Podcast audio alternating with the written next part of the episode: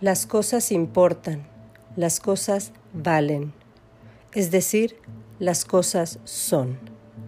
Lo que se toca, se escucha, se ve, se prueba, se huele, lo que se hace, se siente, se vive, eso es lo que es, lo que vale. Eso no quita que alguien pueda preguntarse, ¿en qué consiste eso de que las cosas importen, valgan o sean?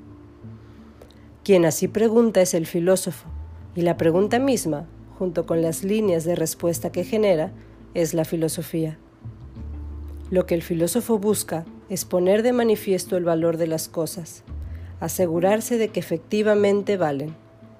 La garantía del valor de las cosas que el filósofo obtiene es el saber.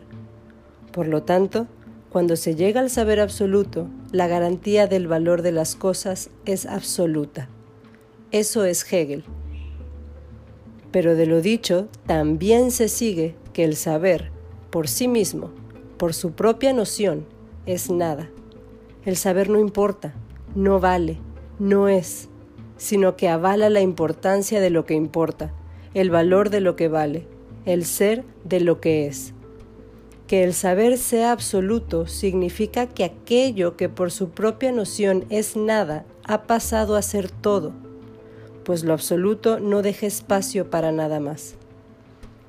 El triunfo absoluto del saber es también la pérdida absoluta de las cosas. Ya nada importa, nada vale, nada es.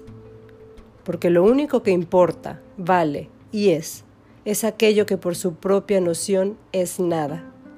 La conciencia de esta pérdida es Nietzsche. ¿Qué podemos hacer entonces para que las cosas vuelvan a importar, a valer, a ser, suponiendo que efectivamente pudiésemos hacerlo, lo que tendríamos que hacer sería asumir que el nuestro es un mundo en el que nada importa, nada vale, nada es. Asumir eso, es decir, preguntarse cómo se vive esa actitud, es la nueva tarea del filósofo.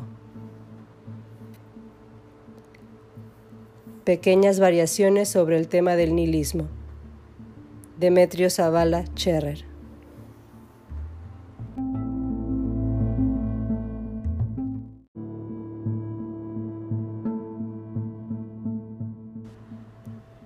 Revista Miseria.